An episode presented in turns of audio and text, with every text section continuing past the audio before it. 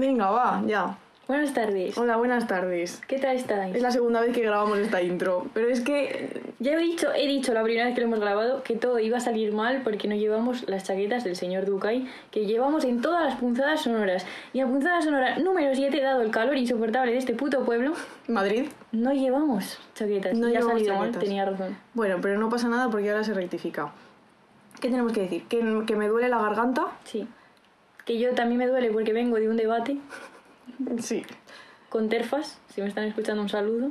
No, un saludo, ¿no? Que Y este país punzadas es trans... tra- no sé decirlo. Este trans país- inclusivo. Trans- Trans inclusivo. Trans inclusivo, Sí. que quede claro, Que sí. quede clarísimo, por favor. Es una cosa importante. Eso.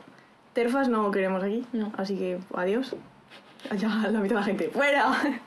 Venga, entonces, eh, queríamos dar las gracias a la gente que nos escribió eh, al correo, que las cartas que pedimos en el último episodio, pero no las vamos a leer en este porque, porque no, porque hemos decidido que vamos a hacer otro episodio hablando de cartas porque da para mucho y entonces seleccionaremos fragmentos para entonces y, y podéis escribirnos Más cartas. más cartas. Adelante. Adelante. Mientras que no sean argumentarios, transfo. Eso, eso. Todo lo demás es bienvenido. Eso, eso es la única, el único requisito. Vale, dale ahí. Punzadas sonoras con Inés García y Paula Ducay. Vale, vamos a empezar.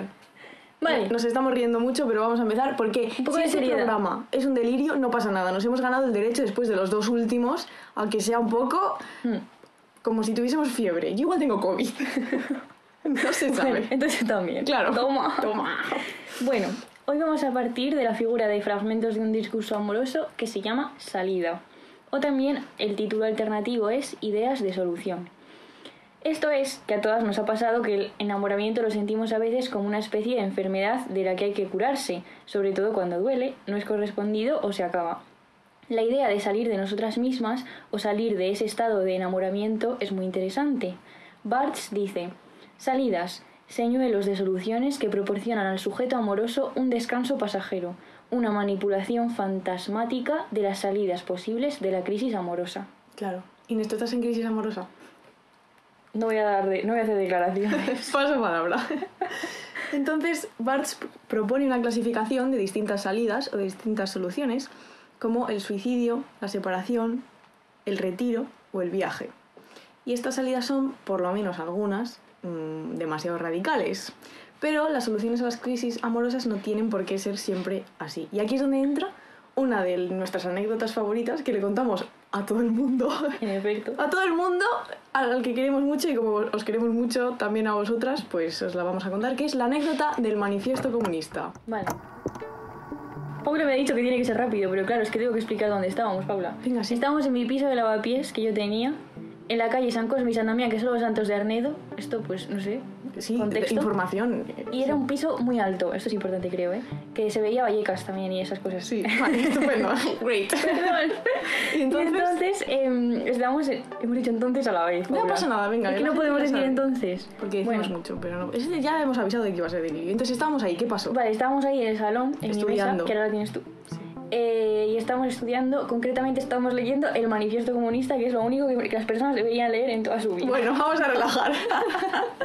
Y entonces estamos ahí las dos tan tranquilas leyendo esa buena mierda. sí. Y entonces de repente me sonó el móvil y era una llamada que yo llevaba esperando, pues ¿cuánto? ¿Seis meses? ¿Siete meses? Mm, Esperándola con mucha angustia, he de Sí. decir. Muy mal, lo pasé muy mal. Sí. Y de repente me llama esa persona. Sí. La palabra. Una persona. Dejémoslo ahí. Y entonces, pues nada, me fui al baño. A llorar. No, a hablar por teléfono. Bueno, mientras llorabas. Lo cual, lo cual duró 30 segundos porque el resto fue llanto. Sí. Pero igual estuve. Además, habíamos comprado entradas para el cine Para para, el ver cine. una peli de Elizabeth Moss. Que no, no hemos llegado a ver nunca. No, porque ya es traumático. Claro, es eso. trauma. Entonces yo me metí al baño, estuve llorando. Dos horas. Dos horas literal. Sí. Paula estuvo fuera, Sí. esperando. Esperando con el manifiesto comunista. Sí, entonces yo salí muerta, fallecida, era un fantasma de Sí. este tiempo. En plan, era un despojo humano. Sí, sí. Pensaba que ya nunca más iba a poder andar otra vez. Sí. Y entonces Paula me consoló, me dio un abrazo, mientras yo seguía llorando. Sí. Y entonces me miró y me dijo, Inés, vamos a comer fuera. Me dijiste eso, vamos a Sí, comer fuera. Vamos a comer fuera. Y yo dije, ¿qué dice esta puta loca si yo estoy muerta? si yo no puedo andar, ¿cómo vamos a ir a comer fuera? Sí. Y yo estaba, pues eso, no sé, en otro plano. Y entonces fuimos a comer al barachuri, El barachuri. unos canelones veganos que están buenísimos. Y tuvo razón Paula, porque salí fuera de casa, salí a comer, por eso ahora es nuestra, nuestro lema, salir a Es comer. salir a comer. Y estuve mejor. Claro. Volví porque vi que, que, que había coches en la calle, Que el mundo seguía. que la gente andaba. que la gente andaba y seguía viva. Sí. Claro. Y entonces, nuestra moraleja del podcast de hoy, como va a ser un delirio, os lo decimos ya, os damos ya el consejo, que es, si estáis en la mierda, a ver, si estáis muy en la mierda, entendemos que igual no podéis salir a ningún sitio, pero bueno, si estáis en la mierda y os veis con un poco de ganas, salid. Hmm. Salid a comer, A dar un paseo. salid a la calle, Mm. salid. Y entonces vamos a hablar de salidas. Porque dice, dice Bartz, todas las soluciones que imagino son interiores al sistema amoroso. Retiro, viaje, suicidio. Es siempre el enamorado quien se enclaustra, se va o muere. Si se ve encerrado, ido o muerto, lo que ve es siempre un enamorado. Me ordeno a mí mismo estar siempre enamorado o no estarlo más. Entonces vamos a contar ejemplos que ilustran diferentes salidas. Aunque no, no todas son salidas de la crisis amorosa, pero son muy interesantes. La primera salida es el viaje y para hablar de ella vamos a hablar de una mujer que se llama Jeanne Barrett. Nació en 1740 en Francia eh, en un ambiente rural y analfabeto de interior. Sus padres eran jornaleros y le enseñaron desde pequeña a identificar las plantas. Así, pues eh, al final en su juventud era una experta en plantas y también en sus propiedades curativas, ¿no? De hecho, hemos leído que se convirtió en una campesina educada en la medicina botánica. Al fallecer sus padres, se fue del campo y eh, trabajó como institutriz del hijo de un naturalista que era muy famoso en aquel entonces, que se llamaba Philibert Commerson. Le comía la boca. También. Entonces se hicieron amantes también, ¿no? Así pudo seguir ampliando sus conocimientos de botánica y se convirtió en su ayudante amante, eh, con quien viajaba con Euro- por Europa también, ¿no? Hacían viajes para recolectar plantas y continuar con sus conocimientos. Entonces, Commerson fue nombrado botánico del rey Luis XVI, eh, en un momento en el que Linneo también había ideado el sistema famosísimo. Por cierto, Paula, tú y yo hicimos una exposición sobre Linneo y este sistema con Ya, pero no me acuerdo Yo porque de esa asignatura no me acuerdo de nada. Vale. Entonces Linneo recomendó a Commerson para que fuese el botánico en el viaje alrededor del mundo en el que iban a hacer en busca de territorios desconocidos, ¿no? que había sido un viaje organizado por la nación francesa. Zarpaba en 1766 y el comandante de dicho viaje era Luis de Bougainville. Commerson quería que su Paret, su mujer amante y también ayudante, También viajara con él, claro, para que le ayudase a identificar y recolectar plantas. Y por otras cosas probablemente. Pero las mujeres, sorpresa, tenían prohibido navegar a bordo de barcos de la Armada Francesa. Entonces idearon un plan, ¿no? Que es que Jean se disfrazara de hombre, pasara a llamarse Jean y así envolvió su pecho con vendas, se vestía con ropa holgada y así, pues bueno, era un jambito al parecer. Sí. Entonces, eh, por, porque os hagáis una idea de los lugares por los que fue el viaje, fue por Tierra del Fuego, mi tierra. Tu tierra, sí. Mi querida tierra. Viviendo en Argentina, para que la gente entienda esto. Sí. Tahití, Mauricio. Mauricio, de hecho, Barrett y Commerson recomen- recolectaron como más de 600 especies de plantas, ¿no? ¿Qué pasa? Que el Commerson estaba muchas veces enfermo, era un puto viejo al parecer. y entonces, eh, cuando él estaba enfermo, pues era Barrett quien dirigía la expedición como botánica principal.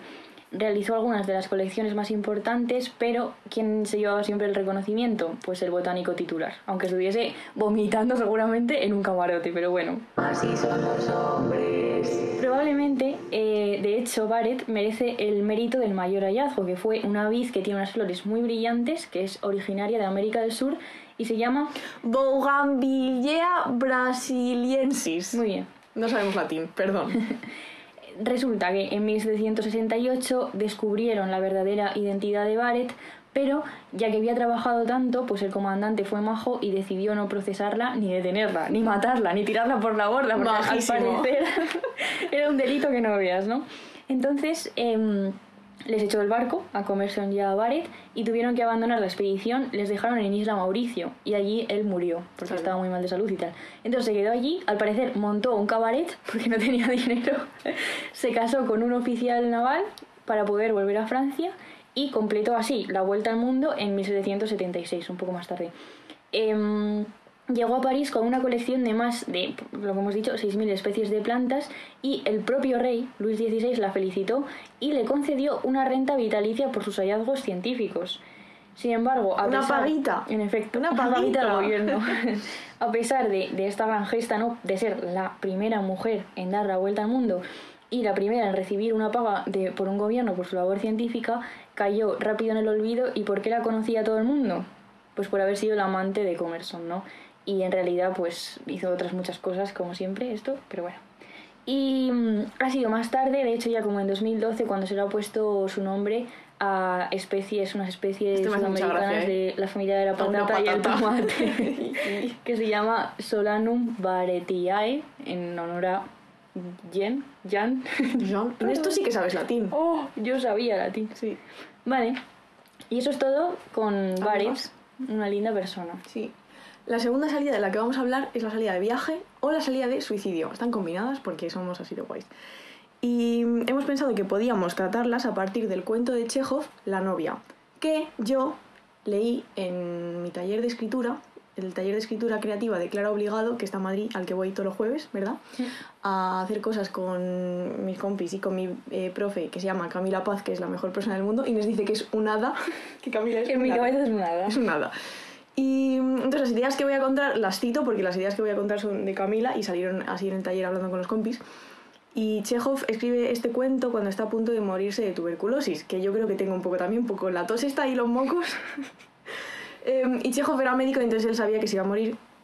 Y podemos interpretar que escribe el cuento de la novia a modo de despedida eh, para su mujer, que es Olga Nipper, que era actriz y ellos eran muy modernos y entonces tenían una relación así. Bueno, pues ella era actriz y, y actuaba en sus obras porque Chekhov escribía teatro, como bien sabéis o no, no pasa nada, aquí no hay que saber nada. y mm, también tiene relación con el cuento de Carver, que es otro cuento que queríamos recomendar, que se llama Tres rosas amarillas, que Carver también escribe cuando está a punto de morirse. Eh, y es un cuento que narra la muerte de Chekhov y está muy bien. Yo aquí suelto cosas y la gente luego pues que, que lea, que es lo que tienen que hacer. Entonces la novia cuenta la historia de Nadia, que es una joven que lleva toda la vida soñando con el matrimonio y que está a punto de casarse. Entonces, a medida que la boda se va acercando, Nadia siente crecer en su, en su interior una inquietud inexplicable. Recogiendo cable. Recogiendo cable, dice, uy, igual esto no es buena idea. Eh, y Chekhov, claro, siendo Chekhov, el padre del cuento moderno, pues acompaña muy bien estos sentimientos internos del personaje con el cambio en los escenarios. En un principio el cuento sucede en un apacible jardín, que ya hablaremos de jardines, y luego esto se nubla, se transforma, no, pues ya no, ya no quiere estar en el jardín, es todo terrible. Y el spoiler del cuento, que no pasa nada, es que Nadia, animada por Sasha, un amigo que acaba muriendo de tuberculosis, como Chekhov en la realidad, rompe su compromiso matrimonial, toma, y se muda a la ciudad a estudiar. Lo que hay que hacer. Claro, obviamente. Entonces, no sabemos nada de lo que hace Nadia en la ciudad, pero nos queda claro cuando Sasha muere al final del cuento que ya está lista para seguir con su vida, que es una vida centrada en ella misma y no en la idea de matrimonio, lo cual pues está estupendamente. Aunque he de decir que hoy he estado en la sección infantil de la central y he dicho, igual quiero una hija o un hijo, pues solo para comprar libros infantiles, Yo ¿no? quiero Así como- hijos. Es que, que- que ya- ¿Podemos tenerlos juntas? Juntas, es verdad, sí. Eso es lo que va a acabar pasando. Entonces, el final del cuento lo voy a leer porque es muy lindo y dice: Adiós, querido Sasha, exclamó para sí. Y ante ella se dibujó la vida nueva, de inmensos horizontes, y esta nueva existencia, imprecisa aún y llena de misterio, la seducía con poder hechicero. Subió a, su aposento y se puso a preparar el equipaje. A la mañana siguiente se despidió de todos los de la casa y, animada y contenta, abandonó la ciudad. No pensaba volver. Y en el taller eh, comentamos si Chekhov escribiría cuentos feministas, porque la verdad es que este cuento tiene un mensaje bastante ¿no? de mujer emancipada y tal y cual. Entonces, eh, no sé responder a esa pregunta, pero la lanzo por si hay algún chejoviano en la sala que responda. Vale, y ahora, al hilo de lo que hemos comentado de Chekhov, vamos a escuchar un audio de mi profe, de Camila Paz, que nos va a recomendar eh, una novela de Kate Chopin, o Chopin, o como se pronuncie, que está ligada a los temas que trata Chekhov. Adelante, Camila. Hola Paula, Inés, eh, muchas gracias por invitarme a este espacio maravilloso que, estáis tejiendo juntas sobre temas filosóficos explicados de manera tan atractiva y, sencilla. Eh, me pedía Paula que os hablara un poquito del despertar, que a mí es una novela que, bueno, que me enamoró desde, desde la primera lectura que hice.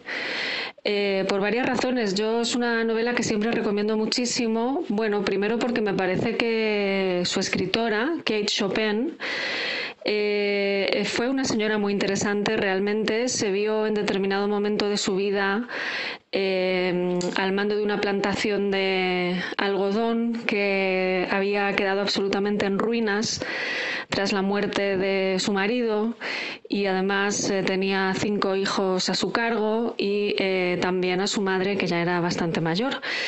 Eh, con todo este percal encima decidió ni más ni menos que ponerse a escribir para poder sacar adelante a su familia. Es decir, podríamos decir que en pleno siglo XIX tenemos una mujer que decide convertirse en una profesional de la escritura para poder salir adelante. ¿no? ella era de ascendencia francesa francesa, entre otras cosas. También la historia de la zona de Luisiana donde ella vivió es muy interesante. Y fue traductora de Balzac y de Maupassant y empezó a escribir bueno, cuentos que publicaba en revistas y que tenía bastante buena acogida. Claro, esto es muy interesante lo que cuenta Camila sobre la propia autora, sobre Kate Chopin, ni siquiera sobre sus personajes, porque está directamente conectado con lo que acabamos de hablar del personaje de Chejo, de Nadia, ¿no? que son mujeres ambas que ante la ausencia de una figura masculina, en el caso de Nadia porque decide no casarse y en el caso de, de Kate porque su marido muere, tienen que buscarse la vida, en el caso de ambas estudiando, escribiendo o eh, regentando una plantación de algodón, que tampoco tiene que ser fácil. Entonces creo que está muy bien conectado y lo que nos cuenta Camila es súper interesante. Eh, vamos a ver qué nos dice sobre la novela, sobre el despertar, que creo que nos la va a recomendar encarecidamente. Resulta que en 1899 publicó una novelita, The Awakening o El despertar, em, que es una novela, pienso, sobre la insatisfacción que siente una mujer casada eh, fue una novela que se consideró sumamente inmoral en su época, cosa que ya me parece que la hace bastante interesante. Y por esta misma razón, porque se consideró inmoral, eh, se eh, quedó, digamos, enterrada en el olvido, en el desprecio em, e incluso en cierta hostilidad de la crítica y del público de ese momento, ¿no? ¿Por qué? Bueno, pues yo creo que porque El despertar es una novela muy avanzada para su época. Es la historia de una mujer que desafía los convencionalismos ¿no? del momento. Es la historia eh, del deseo femenino, ¿no? Eh, cosa que Kate Chopin trató también en sus cuentos, pero no, que fue, no fue tan mal recibido. Y donde habla eh, incluso de la libertad individual. Creo que en cierto punto eh, contesta a la gran novela del realismo, ¿no? que es eh, Madame Bovary de Flaubert, ya que Edna, que es la protagonista del despertar, encuentra, pienso, una salida liberadora a su a su tribulación individual, podríamos decir, a su necesidad de, desear plenamente. Mientras que Emma Bovary, fijaos que además los nombres ¿no? se parecen un montón, Edna y Emma. Eh, Emma Bovary, como digo, em, donde Edna había encontrado la libertad, parece que Emma Bovary eh, se siente más bien derrotada. ¿no? Entonces pienso que también contestó en cierto sentido, no sé si consciente o inconscientemente, pero contestó sin duda a lo que entonces era pues el canon literario del momento. ¿no? Em, hoy es una novela eh, clasiquísima del realismo norteamericano, que yo creo que se lee incluso en los colegios, en, en las escuelas eh, secundarias de Estados Unidos. O sea, podríamos decir que, eh, por suerte, la justicia poética ha hecho su trabajo y ha puesto a Kate Chopin en su lugar. ¿no? Eh, bueno, por estas razones así he intentado no desvelar demasiado el, el argumento de la novela. les recomiendo a todas vuestras oyentes la lectura de esta fantástica novela. Un abrazo a las dos chicas, muchas gracias por el espacio. Qué guay, ¿eh? Qué bien. Muchas gracias, Camila. Yo también me he leído la novela y también, también la recomiendo.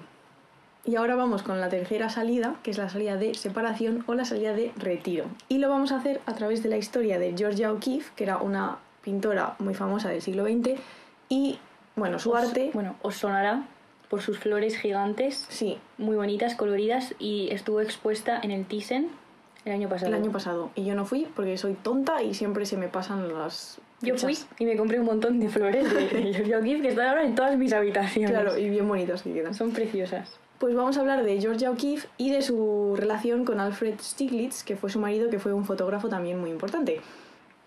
Entonces teníamos muchas ganas de hablar de Georgia O'Keeffe en el podcast y como no podía ser de otra manera, vamos a abrir esta pequeña sección con el artículo que le dedicó Joan Didion al artista en 1976, que está publicado en The White Album, que es el, álbum blanco, eh, que es una recopilación de artículos de Joan Didion.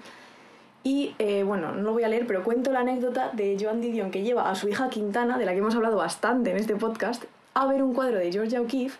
Entonces Quintana, que es una niña, se queda parada frente al cuadro y dice, ¿quién lo ha pintado? Y Joan Didion, su madre, le responde y Quintana, la niña, se queda callada y luego dice, necesito hablar con ella. Es que Es que es acojonante, ¿eh? también normal, es que, que un niño, o sea, son y los atardeceres, los paisajes, la, la que ahora hay uno, hay un cuadro en la exposición americana del Thyssen, Sí, bueno, exposición americana he dicho, pero sí, hay una colección como de arte americano y está uno de ellos que es amarillo y hay un rayo rojo, Sí. que es súper grande Mm. y representa como un atardecer.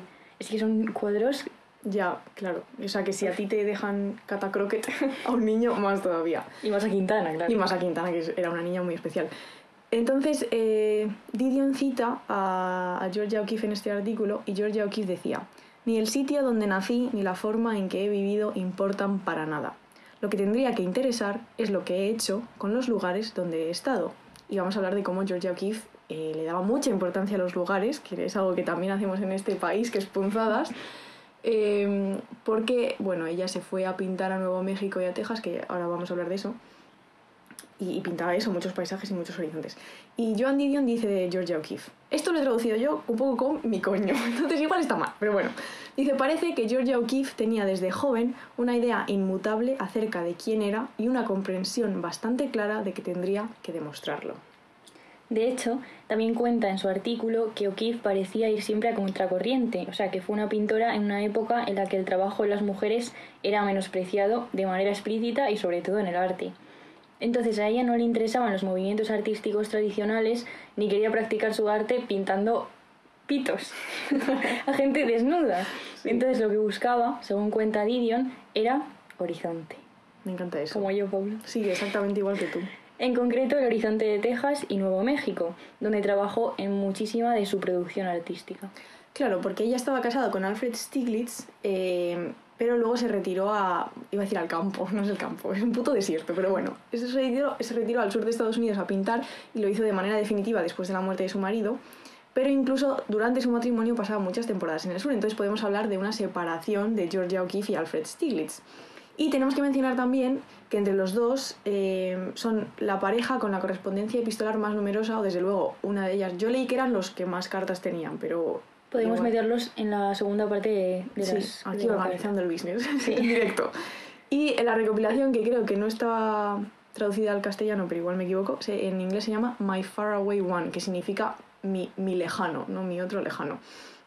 Y aquí en el guion tenemos una foto de, de Georgia O'Keeffe que podemos poner en la carta para que la gente lo vea, que le hizo Alfred. Preciosa. Acojonante. Todas las fotos que hay de Georgia, además, eh, él, su marido le hizo muchísimas fotos, pero luego cuando él murió, y no sé si has visto las fotos que hay de ella, muy mayor ya, Mm, sí. porque iban un montón de fotógrafos a su casa, que era su guarida, donde no Sí. dejaba entrar a la gente, Mm. y le echaban fotos, y hay fotos de ella en medio del desierto con los cuadros en la mano, Mm. que son unas fotos Sí, es, es acojonante. maravillosas. Entonces, claro, hemos hablado de la separación y también eso del retiro, porque se retira a vivir allí donde el entorno alimenta su arte. Esta frase es mía, ¿eh? me ha quedado muy bien. ¿En serio? Sí. Es que es precioso. Sí. Es la importancia de los lugares, lo que hablábamos es Sí, de otro. absolutamente. Y por- porque os situéis un poco en la relación de O'Keeffe con Stiglitz, eh, o sea, había muchísima diferencia de edad, mm, como 20 años, no sé, luego adelante. Y él era muy famoso, pero ella no. Cuando se conocieron, ella era muy joven y él tenía ya una galería de arte. Eh, y luego eso cambia, obviamente, ella se hace muy famosa gracias a, su talento y a sus, sus cuadros. Él dejó a su primera mujer por Georgia y luego, estando casado con Georgia, eh, tuvo una relación extramatrimonial con Dorothy Norman, que era una joven guapísima, tenemos aquí una foto suya, que también era una mujer muy interesante, que fue editora, fue fotógrafa y fue activista de los derechos civiles y de las mujeres en Estados Unidos. Entonces, bueno, podríamos decir que Stiglitz es un poco Leonardo DiCaprio, pero es verdad que tenía buen gusto. Sí, como diría Isa Calderón, le gustaban las de que tenían 25 meses. Eso, 25 meses. y entonces esos serían un poco los ejemplos que, que hemos elegido para ilustrar las salidas de Bartz. Y ahora ¿Y ahora? tenemos un audio de nuestra colaboradora casi favorita, Marta. Vetusta Marta. De- arroba Vetusta Marta. Sí, que nos va a recomendar un libro. Libro. Hola a todas, ¿qué tal? ¿Cómo estáis? Yo estoy muy contenta de volver a estar aquí un día más con vosotras y la recomendación de hoy va a ser Mi año de descanso y relajación de Otessa Monsweg y editado por Alfaguara. Y voy a recomendar este libro porque lo he terminado hace muy poquito y porque cuando me han escrito Paula y, e Inés para eh, contaros eh, alguna de mis recomendaciones, eh, me he dado cuenta de que justo es todo lo contrario a lo que ellas han estado hablando en este podcast. Entonces os comento un poco de qué va y sobre todo os animo a leerlo porque es un libro estupendo y maravilloso. Entonces, la protagonista eh, vive encerrada en su piso céntrico de Nueva York. Son, o sea, está ambientado el libro en los años 2000 y eh, lo único que hace es estar tumbada en el sofá, atiborrarse a pastillas para dormir y hacer todo lo posible por no permanecer despierta. Entonces ella se propone llevar a cabo su año de descanso y relajación en el que no siente nada, no vive nada, sino que simplemente sobrevive. ¿no? Y creo que es un libro súper bien escrito. eh, creo que la escritura de, de la autora es súper cínica y súper sar- sarcástica. A mí personalmente me ha encantado. Y, creo que es muy interesante porque precisamente nos habla sobre la indiferencia más absoluta, el no querer vivir, no querer salir, no querer saber nada de nadie.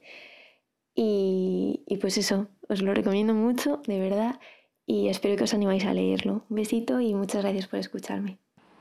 Muchas gracias a Marta. Siempre que escuchamos el audio de Marta, luego como que el tono del podcast es como, ay, Sí. gracias Marta, qué Es muy lindo. linda. Sí. Además está genial la idea de hablar de la antisalida La antisalida. a través de este libro que ya conocíamos además porque sale en el libro de Eudald Espluga que se llama No, seas, tú mismo, que nos gusta muchísimo. Nuestra Biblia. Esto no estaba planeado, ¿eh? Eudal, lo de decirlo a la vez. Pero, pero ha salido. Ha salido. Entonces también queríamos, porque escuchando a Marta, eh, nos acordábamos, bueno, para la gente que no sepa esto, aparte de un podcast, Punzadas originalmente es una newsletter y hacemos cartas los domingos, entonces en una carta de enero escribimos eh, acerca de formas radicales de huir, que la carta se llama Elogio de la locura. Y aquí hablábamos de una forma de eremitismo interior que consiste en encerrarte voluntariamente en una celda muy pequeña. Ujú. Y esto lo hacían unas mujeres que se han denominado emparedadas o muradas, ¿no? Entonces no vamos a hablar mucho porque tenéis una carta. Además, esa carta es muy chula. Que Sí. hablábamos también de Juana la Loca. Está mal que lo digamos nosotras, Sí, pero no, está pero bastante bien. Es interesante. Entonces, ellas lo que querían era la libertad, básicamente. O sea, huir de una situación opresiva o indeseada, es decir, el matrimonio. Siempre. Sí. Como Nadia del cuento de Chejo. En efecto. Entonces, paradójico, ¿no? Porque buscan la libertad encerrándose entre cuatro paredes. O sea, sacrifican la libertad del cuerpo, pero tienen libertad de pensamiento. De hecho, en la carta poníamos, ¿te acuerdas? La foto con el caballero sentado al- en la ventana de la celda, Sí. porque ellas se convertían como en consejeras de la gente, la gente iba y Claro. ella, y entonces su palabra por primera vez tenía valor y, y- y era escuchada. Y. Muy bien. Entonces, os recomendamos mucho las emparedadas o muradas. Sí, Gente mágica. sí. Y ahora, ¿Qué para estamos acabar, viendo? vamos a contaros como siempre qué estamos viendo y qué estamos leyendo. Yo me lo he preparado, tú no. Pues yo es que mira, tengo muchos trabajos Sí. por el máster Sí. que me está quitando la vida, Sí. la energía y la felicidad. y ¿qué estoy leyendo? Pues, pues papers. Pues papers, pues papers científicos. Sí, bueno, estaba leyendo el libro del jardín de una holgaz- holgazana, que está en Errata Naturae, pero no me acuerdo el nombre de la mujer. Pero vamos a hablar de ella en, el siguiente, en la siguiente punzada. punzada sonora. Y eso, pues libros del cole, no es nada interesante, no voy a decir nada más. Vale.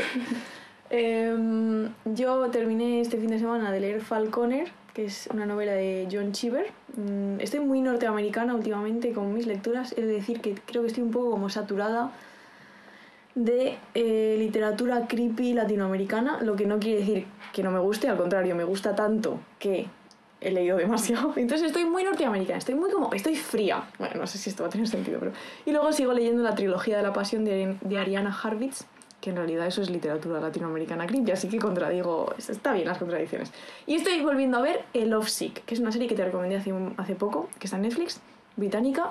Bueno, y hemos visto ¿Qué la hemos visto? serie ¿Qué serie? de Nick, ¿Qué? la serie del instituto, Hertz... ¿Cómo se pronuncia en inglés? Que no sé cómo se dice. Heartstopper. ¡Ah, Heartstopper, Eso. coño! Tía, no sabía de qué me estabas hablando. Nos hemos Inés y yo mirándonos como, como en plan, ¿qué? qué? Es verdad. hemos visto. Hemos visto Y Heartstopper. la hemos disfrutado pues mucho. Pues mucho, Pues sí. muchísimo. A ti que te encantan las historias de gays, que, se- que, que se quieren. Es que las mejores historias, la Pues verdad. sí, no, es verdad, está muy bien. Sí, lo hemos disfrutado mucho. Sí. Y entonces ahora... Queríamos acabar invitándos, haciéndoos una invitación, no a casa de Paulo, No, no, que también no. podías, No, no, no, no, no, no. no. sino una invitación a imaginar salidas, porque Bartz propone unas cuantas, pero vosotros podéis imaginar las que queráis. Y queríamos, Pablo, dirá tú, la frase mágica, una de nuestras frases favoritas de nubosidad variable, De Carmen Martín Gaite sí, que es es... De todos los pozos se puede salir cuando se enciende la curiosidad por saber lo que estará pasando fuera mientras uno se hunde. Qué bonito. Qué bonito es. Así que imaginad salidas que no vamos a ser Mr. Wonderful, No, pero no queremos. aunque no haya salidas para algunas cosas, puedes salir a comer fuera y te despejas un Claro, poco. o sea, aunque llores, pues hay comer y llorar, Claro. pero fuera. Y también queríamos acabar eh, leyendo un fragmento de la figura de Barthes, de la que hemos hablado hoy, que habla también de imaginar. Dale. Dice, imaginando una solución extrema, produzco una ficción. Me convierto en artista, hago un cuadro, pinto mi salida. La idea se ve como el momento fecundo del drama burgués. Es tan pronto una escena de adiós como una carta solemne, o bien, mucho más tarde, una despedida plena de dignidad. El arte de la catástrofe me apacigua.